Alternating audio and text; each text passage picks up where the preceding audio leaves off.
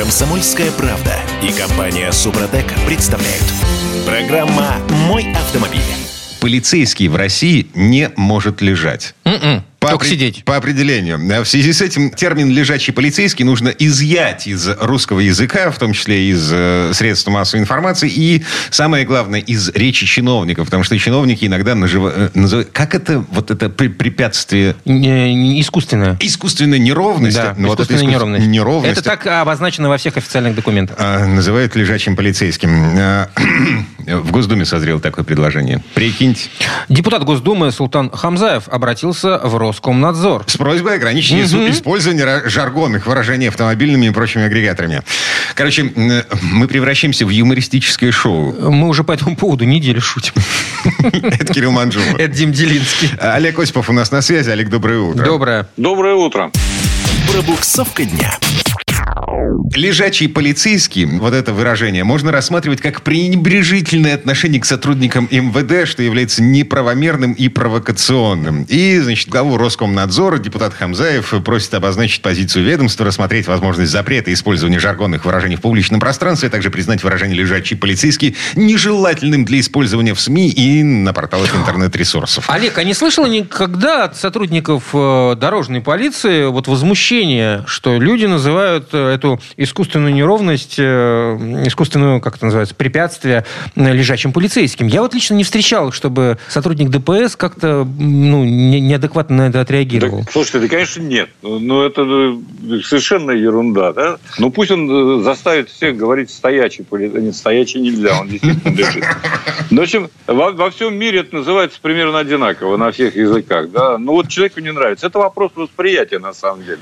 Я ничего в этом скверного не вижу. Ну, лежачий полицейский и лежачий. Полицейскому это совершенно по барабану. Эм, Ну, тут все можно увидеть, в чем угодно, так сказать. Да, галоши, макроступы, это мы уже проходили все. но тем более, что полицейский – это вообще не русское слово. Вот. О, А, Вот кстати, именно. интересное замечание тут где-то я услышал, что, ну, Вот. мы, мы помним, э, милицию в полицию-то переименовали совсем, ну, относительно недавно, а даже до переименования эти самые искусственные неровности назывались иск- э, лежачие полицейские. Конечно. Лежачий милиционер Конечно. Их это точно никто не называл.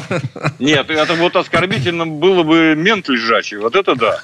Это, конечно, не годится. это уже какой-то А совсем, да, полицейский. И еще неизвестно, чей полицейский лежит. Может, если из каких-то Недружественных стран.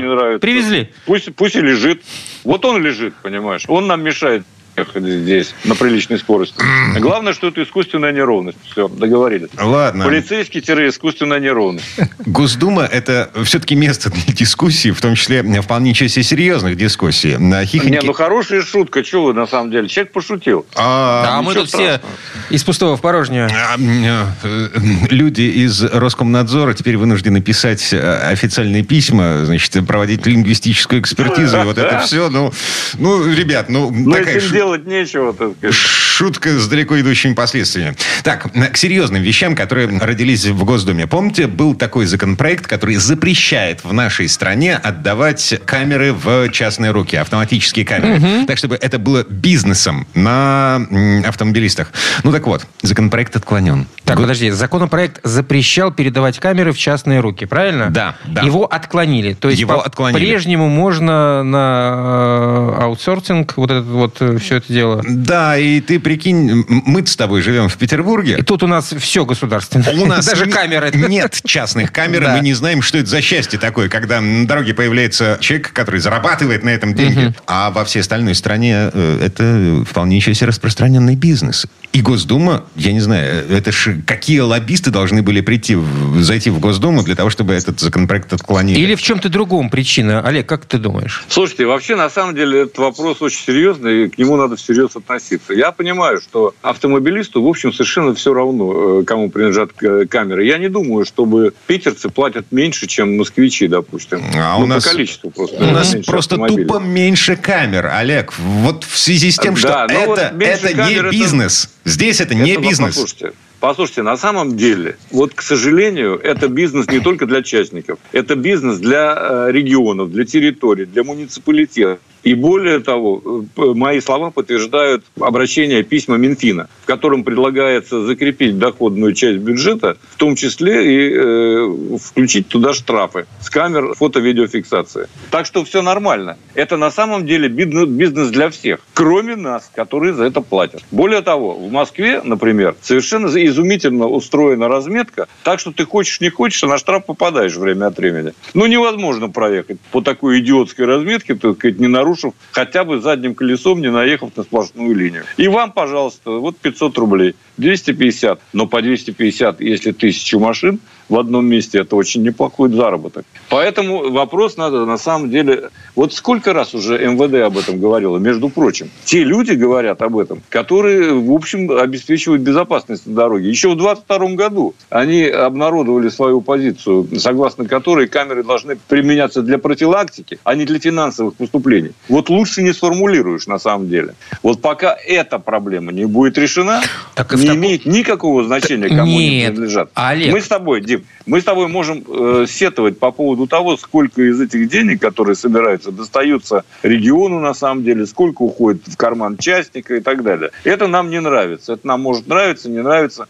Но суть-то остается прежняя. Камера это всегда вопрос о деньгах, а не о безопасности. Так в таком вот случае и польза заключается в э, запрете э, использовать частный бизнес в установке камер как раз-таки, поскольку камеры ставятся не для того, чтобы деньги зарабатывать, они об этом постоянно говорят. Слушай, еще раз, муниципалитет будет устанавливать сколько угодно камер, да не... потому что ему надо пополнять местный бюджет, ему жить не на что. Ему и чистить не на что, как вот сейчас говорят в нашем городке, где я живу. Ну, ребята, это все понятно. Неважно, кто владеет камерами. Важно то, что они занимаются не тем, чем необходимо. Но это, это, это, не... это сродни тому, что, например, э, предоставить возможность каким-нибудь частным охранным организациям заниматься э, слежением за соблюдением правил дорожного движения. То есть, чтобы они взяли на себя функции дорожных полицейских. Это то же самое. Бизнес не должен этим заниматься, потому как да, э, согласен. ради, да не занимается. ради того, чтобы Может заработать копейку, они будут злоупотреблять. Ну, там, не знаю, каждый э, ну, 100 метров поставит камеру, как вариант. Почему Тут нет? я с вами соглашусь, но все равно, все равно. Я соглашаюсь с вами. Да, действительно.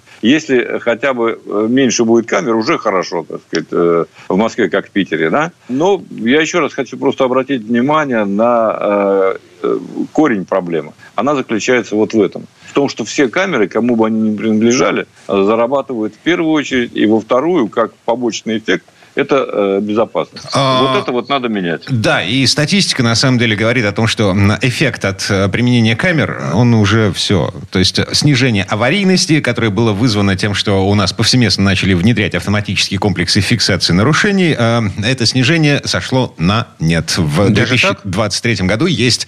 В 2022 году появилась официальная статистика, которая говорит, что эффект ушел. Вот. Mm-hmm. А в 2023 году у нас э, даже в выросло число ДТП и число пострадавших, погибших в дорожно-транспортных э, происшествиях. Ладно, так или иначе, с 1 сентября в этом году вступают в силу поправки э, к закону об автодорогах, регулирующие установку камер. Будет очень любопытно посмотреть, как это все будет работать на практике. Потому что сейчас пока в правительстве идут споры по формулировкам подзаконных актов, правил установки вот этого всего.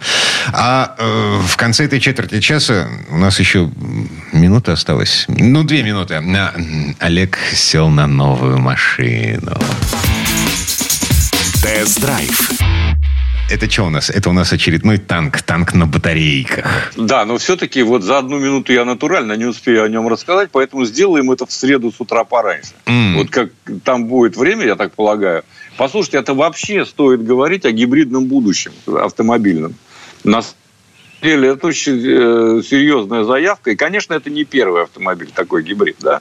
Разумеется, они разные. Но в целом, мне кажется, что вот ставка на электричество, она в общем правильная, но гибрид в данном случае – а в особенности плагин-гибрид или там подзаряжаемый гибрид и так далее, это, э, мне кажется, одно из э, скажем, главных направлений решения проблемы, связанной с экологией. Потому что на электричке чистой ты не поедешь вот туда, куда Макар Телят не гонял, для чего предназначены Абсолютно. внедорожники. А здесь, пожалуйста. Легко, непринужденно. Москва, Питер, легко. Угу. Да?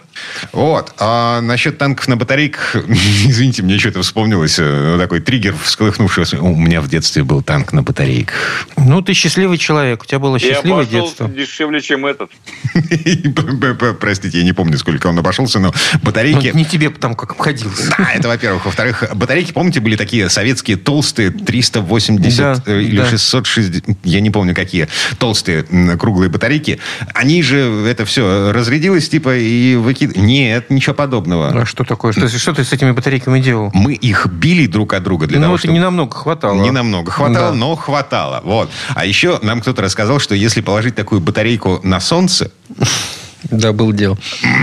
мы их выкладывали вот прям... Кто, прям кто как развлекался в детстве? Вот. А еще они были, они были квадратные и тяжелые. А и это- можно было как гантели использовать. Это были совершенно другие батарейки. Ну, ладно. Да. прямоугольные. Ладно, А, значит, завтра с утра, в эту среду, мы с Олегом будем говорить в том числе о гибридном танке. А прямо сейчас мы с Олегом Осиповым прощаемся. Олег, спасибо. Давай, хорошего дня. Всего доброго, удачи на дорогах. Пока. Ну, а мы вернемся буквально через пару минут. В следующей четверти часа к нам присоединится Юрий Сидоренко, автомеханик, ведущий программы «Утилизатор» на телеканале ЧЕ. У нас непривычная тема. Как выбрать автомобильную щетку-скребок? Ну, я бы сказал, все-таки нетривиальное, да? Ну, видимо. Комсомольская правда и компания Супротек представляют. Программа «Мой автомобиль».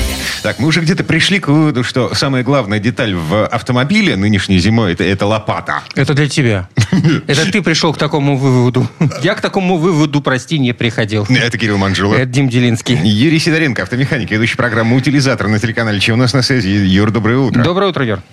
Доброе утро. А В этой четверти часа давайте попробуем обсудить еще одну очень важную деталь. А, Щетку. Щетку-скребок. э, Щетку-скребок. Автомастер. Так, и вот Да, мне кажется, что э, э, э, эта вещь вообще просто, вот без нее вообще никуда зимой.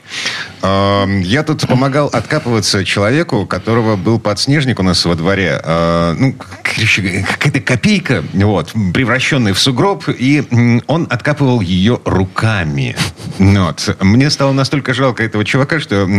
Ты вытащил лопату. это, во-пе- ту самую. Во-первых. Во-вторых, выяснилось, что у меня в машине две щетки. И ты ему подарил. Одну из них, да. Добрый ты наш самаритянин. Она была сломана, с, короче говоря, там скребок отломался. А, понятно. Нате, нате Боже, то, что нам не гоже. Ну да, она просто валялась в багажнике, бесхозная. Так, и щетка щетки рознь, на самом деле. Сейчас э, Юрий Сидоренко нам будет рассказывать, А так ли в чем это? разница. Э, Слушайте, ну разница есть. Это точно совершенно. Э, Я сейчас объясню в чем. Знаешь, удивился? У некоторых людей вообще-то тоже вот щеток нет. Не потому, что там машина закопана, и он там дол- долго в нее не лазил. Вот как в твоем случае, Дим. Э, Но я не могу раздаривать, раздаривать всем щетки, потому что у меня она всего одна в машине. Вот. И сломанных у меня с собой нету, как у тебя. Вот. И так бы, конечно, я тоже, наверное, презентовал бы. Э, вот. Но э, есть люди, которые просто почему-то по каким-то причинам просто не покупают щетки. Я не знаю, почему, и начинают справляться там веники, вениками, бегать домой, там, приносить с собой веник, которым вообще неудобно ничего сметать. Некоторые даже лопатами очищают, я видел. Это вообще мне, мне как э, ножом по сердцу, потому что он от- откапывает машину, машину откопал по кругу, а потом начал с нее снимать снег лопатой. Вот. Пару раз при этом зацепив за стойку вокруг лобового стекла. Ну, как бы я ему потом дал свою щетку, чтобы он ей смел. Он сказал, мне ей неудобно, у меня слишком большой слой. Так вот, друзья мои, если у вас уже есть щетка, ну, хорошо, прекрасно. То есть вы можете просто проверить, какая у вас щетка на данный момент есть, какой щетиной и так далее. Потому что, в принципе, там всего 4 пункта, по которым надо, на которые надо обращать внимание э, при покупке щетки. Щетина, Юр, а, у меня друг, который, э, короче говоря, это, это была абсолютно странная и вообще непонятная для меня история. В 2010-м друг купил себе Volvo. э, XC60. А, И через год, ну то есть в первый же зимний сезон, вот, он обратился к дилеру в связи с тем, что он умудрился поцарапать лакокрасочное покрытие щеткой. Как такое возможно вообще? А что, Так, хотел, э, а что он легко. хотел от дилера, я не понимаю. А, в- в- э, типа, лак уложен неправильно. Я А. обычной щеткой умудрился процарапать в лаке. Ага, он, наверное, щеткой, которые, знаешь, э, контакты аккумулятора очищают. Железной щеткой. Железный.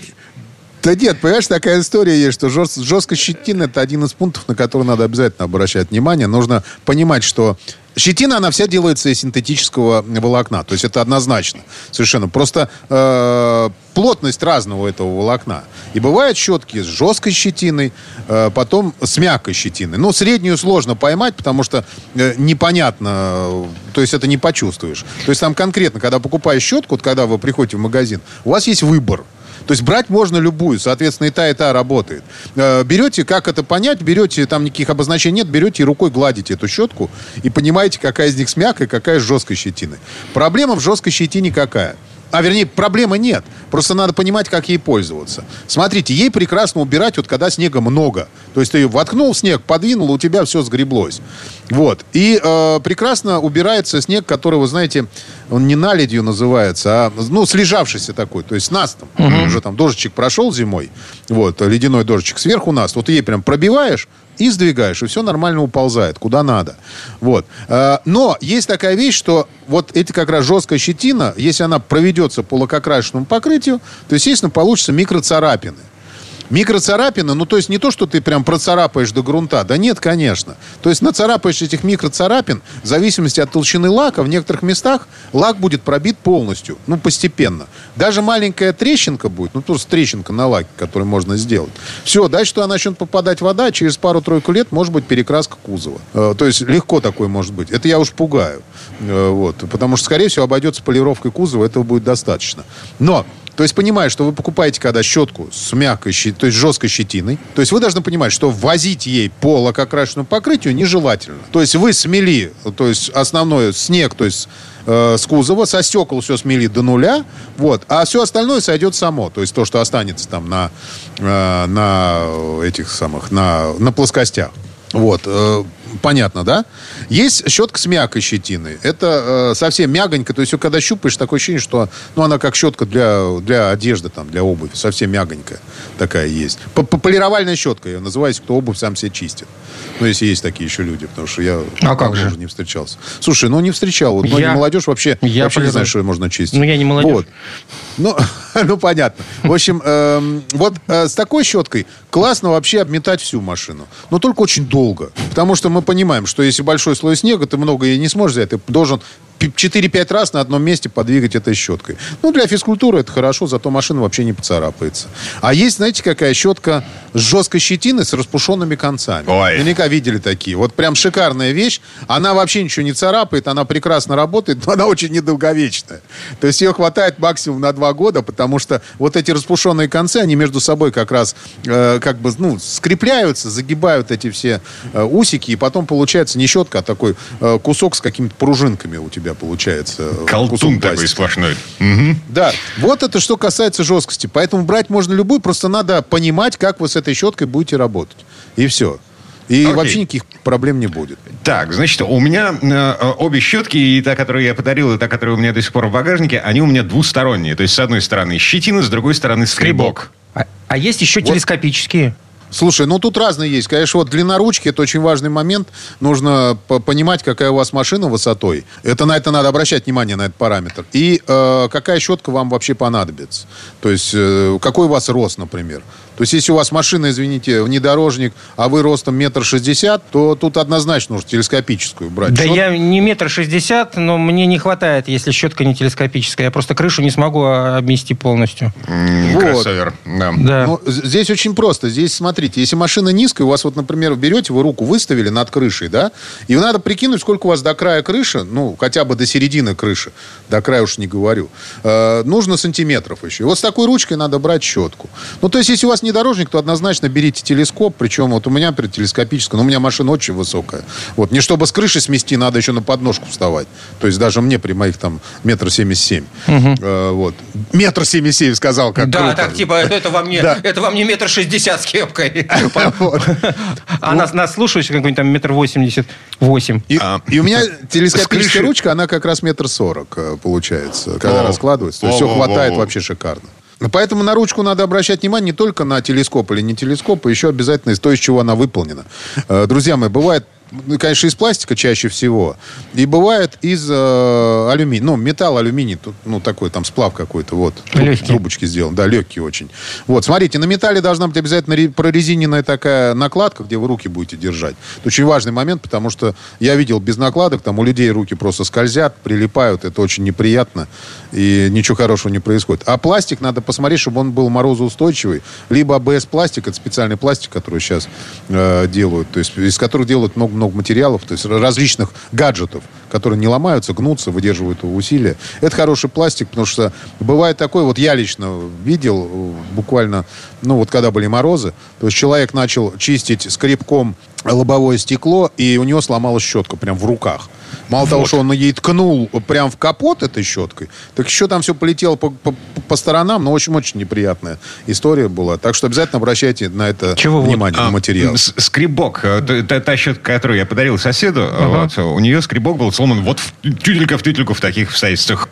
Так, насчет формы скребка. Э, э, Я видел разные. От этого вообще что-то зависит? Э, Конечно, очень много зависит. Есть два вида скребков. Одни с резиновой такой окоемочкой по краям, это водосгоново называют. Ну, то есть, чтобы сгонять там мокрый снег и растаявшие там капельки, например, от- отковырнуть. А меня есть просто отдельно. пластиковый. У меня отдельно Вот. вот, этот водозгон. Это вот правильно. Вот я, вот я чего и хотел сказать. То есть для, вот для нас, для зимы, водосгон лучше иметь вообще в машине отдельный. То есть он лежит, он круглогодичный, это водосгон. Он круглый год подходит. А вот скребок как раз лучше иметь пластиковый. Причем, знаете, с такими, э, как это сказать, зу- зубчиками. Там два зубчика, которые вниз вот так вот выступают от скребка. Все думают, что это усилители. Ребят, он выполняет не только усилительную функцию, но и функцию, чтобы разрезать лед. То есть ты прям берешь его, втыкаешь, нажимаешь на нее чуть-чуть и на себя ведешь. И получается, ты вот этими зубчиками, такими треугольничками, которые вниз идут, вы режете лед, а потом уже скребком отскребаете. Вот такая вот история. И знаете что, со скребком у меня вот очень... Вам вот... Это моя рекомендация, ваше право, как хотите делать. Не берите ручку со скребком, который спереди щетки. Не сзади вот на ручке, а спереди щетки. Вот он либо туда Видел вставляется, такие. Мгм. вот ли, они сделаны уже, вделаны туда, которые нельзя вытащить. Это вообще брать нельзя. А если у вас он оттуда снимается, тогда вы вынимаете и только после этого начинаете чистить кузов. Потому что если скребок будет там стоять, очень часто просто вот этим скребком начинают возюкать по лакокрашенному покрытию. Там такие царапины нормальные делаются. Прям шикарные. Прям вот для сервиса это прям классные клиенты, могу сразу сказать. Потому что берешь как за целиком деталь покраску, вот, и, а работы не так много, потому что что там, замотил, загрунтовал и покрасил. А стоимость большая. Так, Секреты от э, сервиса. Слушайте внимательно. Юрий Сидоренко, автомеханик, ведущий программы «Утилизатор» на телеканале Че.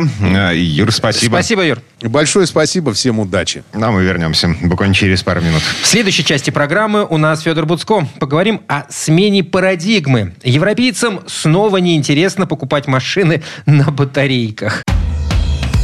Комсомольская правда и компания Супротек представляют. Программа «Мой автомобиль». Есть у меня свояк в Дании, чистокровный датчанин до мозга костей. Нынешней зимой я катал его по Ленобласти и слово за слово добрались до формулировки, мол, зеленая энергетика is fucking stupid. Это он сказал или Да, ты сказал? Это он сказал. А. Вот.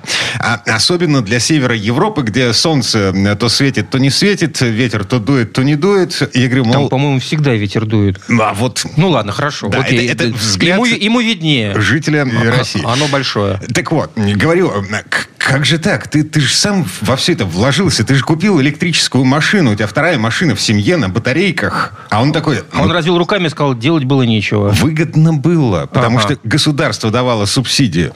Я такой, ну и что, вот как это вот Сейчас? по северу Европы сейчас вот на электричестве ездить? Он такой, а у вас сколько стоит киловатт-час? Я ему называю цифру, он говорит, Переезжаю. в 10 раз дороже, чем у нас в Питере. У них там электричество, а еще и субсидии отменяют. Ну так и бензин там дороже, Дима. Короче, э, мы вернулись, я Дмитрий Делинский. Я Кирилл Манжула. И Федор Буцко у нас на связи. Федь, доброе утро. Привет, Федь. Доброе утро. Дорожные истории. Тут статистика подъехала. Значит, в России у нас 40 тысяч машин на батарейках. В 2023 году на одну зарядную станцию, включая домашние зарядки, переходилось 3 автомобиля. В странах э, с большим количеством э, Ага. на электромобилей на одну зарядку приходится около 10. тележек. Вывод такой. У нас все это делается на вырост. 40 тысяч машин на батарейках на всю страну. Пока цифры ну смешные. да, у нас пока немного, но, собственно, у нас не запускалась настолько мощная эта программа субсидий. Вернее, Она у вообще не нас была очень запускалась. классная программа, когда можно было электромобили в страну завозить беспошлино. И ее быстро довольно прикрыли. Ну, там, вернее, э, утилизационный сбор, как- еще что-то платить надо было, но это были копейки, потому что не надо было платить таможенный платеж. И тогда еще не было такого большого утилизационного сбора, он составлял 7 немного. тысяч рублей, 5 тысяч рублей. Вот, вот Ну это. да, да, да. Как сейчас для частных лиц, которые тоже эту лавочку скоро, говорят, прикроют. э, Но, но тем не менее, ладно, мы сейчас не об этом. Суть такая, что у нас э, этих больших субсидий не было, а в ряде стран они были. Вот в Дании была, в Германии была. В Германии сейчас недавно закончилось. Правительство прекратило выдавать по 9 тысяч евро на приобретение нового электрического автомобиля. Потому что с этим были много проблем. Вроде покупали, а потом тут же продавали. Там полгода проходил, он был срок сначала полгода, все, можно владеть и продать. То есть купил со скидкой 10 тысяч, ну, 9 тысяч евро. Полгода покатался и продал, может, еще денег э, заработал немножко. Ну, или, по крайней мере, не потерял, просто полгода на новой машине покатался такой, о, у меня был электромобиль, уже нет, все нормально. Вот, короче говоря, им прикрыли эту лавочку, и сейчас у них есть такой, ну, такой, типа, крестный отец, или как бы его назвать. Они его называют аутопапст, то есть автомобильный папа римский, немецкий. Ну, по-русски говоря, наверное, лоббист. Некий Фердинанд Дуденхофер, то есть он руководитель консалтинговой компании, он да, там то в правительстве где-то выступает, к его мнению прислушиваются и так далее. Вот. И он говорит, ну, смотрите, скоро, значит, у нас народ э, снова пойдет покупать машины с двигателями внутреннего сгорания. Потому что их снова сделают вкусными, говорит этот самый Фердинанд Дуденхёфер. И я, кстати, не понимаю, в чем проблема, если вкусно. Проблема какая невкусно. Или что? Или нужно брать невкусное, Чтобы что, Не-не, он имеет в виду, что раньше, э, что, их сперва сделали невкусными, поэтому народ их не покупал. А теперь их снова сделают вкусными, и народ их начнет покупать. Значит, Все логично. Да, три мужика, Ну на- три мужика, подчеркиваю, мужика обсуждают вкусно, невкусно, полезно, не полезно. Спроси любую женщину, сидящую на диете, то, что полезно, Это не это обязательно. невкусно.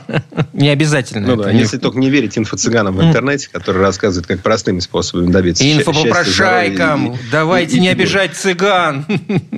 Да, давайте, хорошо, действительно, я согласен. Ну, в общем, суть такая, что пока еще не началось, субсидию отменили, но сейчас э, в Европе, вот, в частности в Германии, как на крупнейшем европейском рынке э, автомобильном, действуют довольно большие скидки. То есть э, а- автопроизводители напроизводили такое количество электромобилей, что им сейчас их продать надо. Без субсидий это сложно. Соответственно, если не дают деньги государству, значит, будь любезен, из своей цены вынь какую-то часть для того, чтобы подманить, опять же, покупателя и как-то его там м, охмурить и продать ему электрический автомобиль. Это проблема такая, ну, отложенная. То есть сейчас пока скидки есть, потому что машин много и никуда ты не денешься. В общем, еще некоторое время это продлится, а потом, наверное, действительно вполне вероятен вариант, что там какой-то из э, автопроизводителей, может быть, даже не первой линейки, ну, Opel, скажем, какой-нибудь, выпускает новую машину чисто с двигателем внутреннего сгорания, и бац, за ней почему-то выстраивается очередь. Ну, может быть, потому что она не очень дорогая, потому что она практичная, симпатичная снаружи, и вообще не нужно эти, про эти батарейки ничего знать. В общем, это то, что возможно, по мнению экспертов, по мнению таких вот продвинутых экспертов, ожидает немецкий рынок. Но давайте попробуем взглянуть на ситуацию чуть-чуть иначе. В общем, немцы-то немножко не успели за китайцами, и сейчас рынок наводняется более выгодными, более дешевыми машинами электрическими из Китая. Европейский рынок наполняется. И, собственно говоря, может быть, немцам просто нужна еще немножко фора. Да? Сейчас притормозим китайцев, а за это время докрутим свои электрокары. Это один вариант. Второй вариант, ну, еще, еще один, даже не то, что вариант, а просто ну, момент, который надо учитывать. Дело в том, что китайский рынок, ну, это главный рынок в мире автомобильный. Да? То есть в Америке там 13 миллионов автомобилей продается, в Китае 26, а сейчас еще больше. И когда-то он полностью принадлежал европейским, японским, американским автомобильным производителям. То есть там все ездили на Volkswagen, на Фордах там, и так далее. Сейчас этот год, вот, ушедший, он стал переломным таким. Ну, не то, что он переломным, никого не переломало. Суть э, в том, что впервые более половины китайского авторынка – это китайские автопроизводители. Это раньше представить себе было нельзя, потому что у них там было ну, 15% когда-то. Сейчас половина, и тенденция совершенно однозначная на то, что Китай, ну так, в кавычках, национализирует собственный автомобильный рынок. Никого не выгоняет, никого не запрещает, но просто вот э, наросла конкурентная борьба. И по итогу выдавливаются с рынка зарубежные концерны. Ну, не то, что выдавливаются, как вот силовым запретили вам работать. Нет, ну, просто вот не пришли к вам покупатели. Так получается. Ну, так бывает ничего. Рынок все расставил на свои места. Э, следующим шагом, когда может этот отрыв увеличиться или сократиться, это, конечно, наступление эры автопилотирования более широкое, когда уже не просто там машина чуть-чуть подруливает, а когда она просто едет вместо вас. Вот. Э, и, собственно говоря, поэтому это интересная ситуация, которую мы давайте смотреть дальше. Будем наблюдать со, Будем со стороны. В общем и целом, я для себя такой вывод делаю. Китай становится законодателем на Китай начинают смотреть и ориентироваться на то, что происходит на китайском авторынке, как бы не только у нас, в нашей стране смотрят, да, но уже Европа немножко так вздрагивает Я от бы того, что поостерегся бы называть китайский автопром законодателем. Все-таки бы поостерегся. Да, ну, это говорит, емкость, о чем да. мы говорим, понимаешь? Но... А, если мы говорим, э, можно ли считать там китайские кроссоверы широко представлены на российском рынке законодателями в автомобильном мире? Конечно, нет. Mm. Да вовсе нет.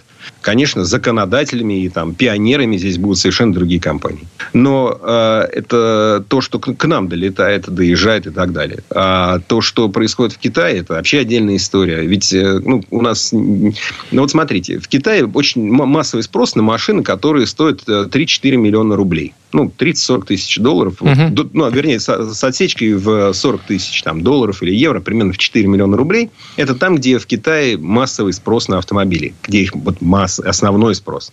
А у нас, соответственно, конечно, там цены-то другие. То, что... И потом надо учитывать, что то, что в России за 3-4 миллиона рублей... Ну да, это самое главное. Китайский автомобиль. Это... это не тот автомобиль, который за схожие деньги можно купить в Китае. Там цены-то ниже. Но Кита... в Китае машины дешевле. Поэтому ты там уже получишь за те же деньги машину, которая может по форме и по размеру соответствовать той, которая за те же деньги продается в России. Только в ней, может быть, будет уже и батарейки, и более развитая система автопилотирования. Да? То есть то, что, в принципе, сейчас делает лицо современного автомобиля. Да.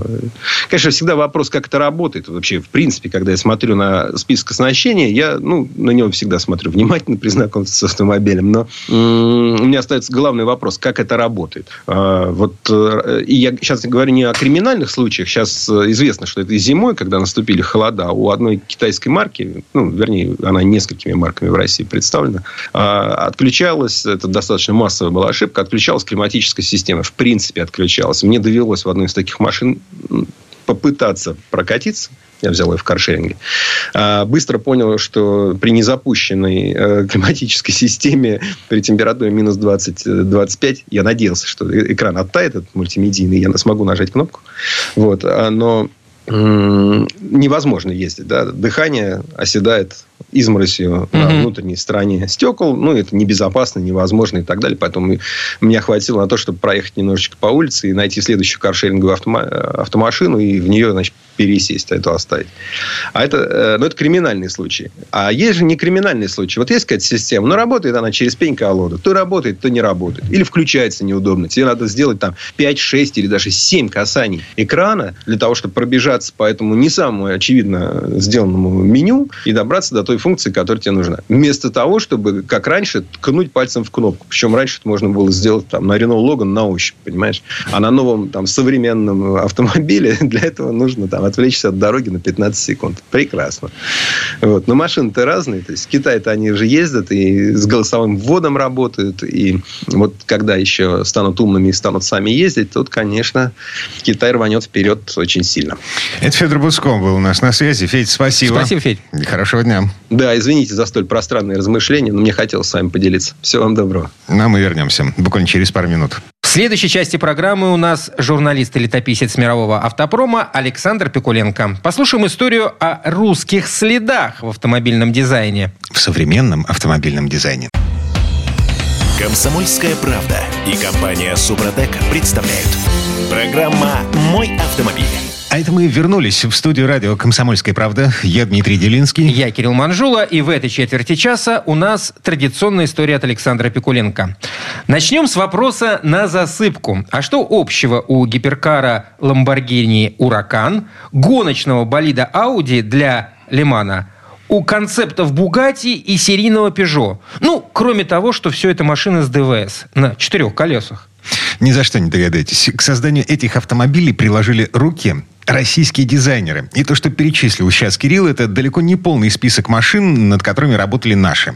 Школа дизайна в России, несмотря на все стереотипы об отечественном автопроме, остается одной из сильнейших в мире. Например, в BMW в каждом подразделении дизайн-студии работают российские специалисты.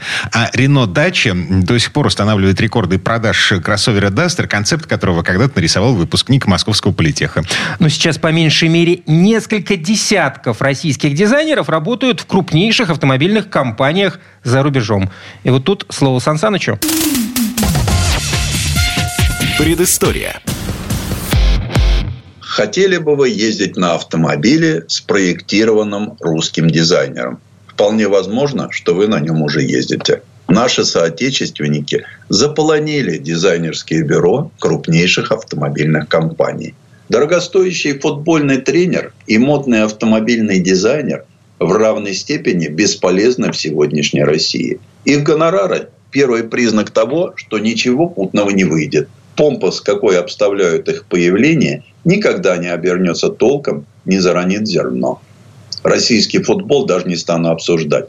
Он, по большому счету, достоин своих болельщиков. Но дизайнеры... Поразительную оценку пришлось однажды услышать в адрес наших автомобильных дизайнеров. Рисовать они умеют лучше, чем преподносить себя и свои работы. Помните, как АвтоВАЗ повелся на грамотный промоушен Стива Маттина и этот шведский дизайнер стал в Тольятти шеф-стилистом. Что из этого вышло? Первый концепт-кар, сделанный под началом господина Маттина, поработавшего на Mercedes-Benz и на Volvo, продемонстрировал полное отсутствие самостоятельной идеи. Какой-то компилят из решений, освоенных другими. Вазовцы всегда любили пустить пыль в глаза. Пижонский, показушный завод. И матерый Стив Маттин тотчас раскусил эту черту. А ведь была Нива Валерия Семушкина и был ВАЗ-2105, пусть и безобразно исполненный в серии, этот автомобиль был виртуозно нарисован дизайнером Владимиром Степановым. Неужели таланты остались в прошлом? И нет россиянина, достойного занять пост главного дизайнера. Не углубляясь в историю, я задался целью установить, так ли не востребованы и бесталанны наши автомобильные художники – Оговорюсь, что эта история в духе не смог реализовать себя на родине и уехал. Просто сам факт массового участия наших в мировой автомобильной индустрии любопытен. Для начала вспомнил Владимира Ярцева, одного из авторов дизайна ВАЗ-2110. Того самого, который в обход начальства во время визита Михаила Горбачева с супругой на АвтоВАЗ – протиснулся к генсеку с эскизами перспективных разработок. И кому по существу мы обязаны крылатой горбачевской фразой «быть законодателем автомобильной моды в мире». Вырванная из контекста, эта фраза послужила поводом для многих шуток. Хотя на самом деле произнесена была в качестве предложения пожелания. Выскочки Ярцеву тогда не дали втык. Время было перестроечное, инициатива поощрялась. Но он все равно уехал, и в 1993 году основал в Бельгии небольшое дизайнерское ателье. Владимир Пирожков более известен. В нем удивительным образом сошлись русский талант и западное умение себя подать. Пирожков закончил Свердловский архитектурный институт, теперь Уральская государственная архитектурно-художественная академия. Пробрался на стажировку к легендарному Луиджу Калане – наращивал опыт в швейцарском дизайнерском колледже, а в 1994 году попал на Citroën. В 2000-м во французский дизайн-центр Toyota на Антибах. И Пирожков начал одержимо пропагандировать продвижение на Запад наших одаренных ребят. Почему-то вспомнилось, что был в СССР в конце 30-х такой почин. Девушки на Дальний Восток носил название Хитогуровского по фамилии жены красного дальневосточного командира. Пирожковский почин пришелся по душе власти. Дизайнеру стал покровительствовать тогдашний глава Минэкономразвития Герман Греф. И Пирожков вернулся, создав в Москве независимую студию промдизайна. Одна из ее работ – факелы для 22-х зимних Олимпийских игр и 11-х Паралимпийских игр в Сочи. Пирожков рисует кабина для КАМАЗов, вертолеты, интерьер российской марсианской станции. Идет по стопам великого Раймонда Лоуи, одного из патриархов промышленного дизайна, которому помимо автомобилей и поездов довелось создать американский лунный мотор. Еще один выпускник Архут Академии Артем Неретин сегодня ведущий дизайнер в компании Peugeot. Серийные модели и концепт-кары, само собой. Но, что гораздо показательнее, Неретин создал современный стиль марки. Пересмотренный сегодняшний Лев Пежо нарисован именно им. В мировой автомобильный дизайн россияне пришли в переломный момент. Компании дружно осваивали цифровые методы проектирования. Время – это начало нулевых запомнится обилием уродцев, заполонивших дороги. Новыми технологиями еще предстояло научиться пользоваться.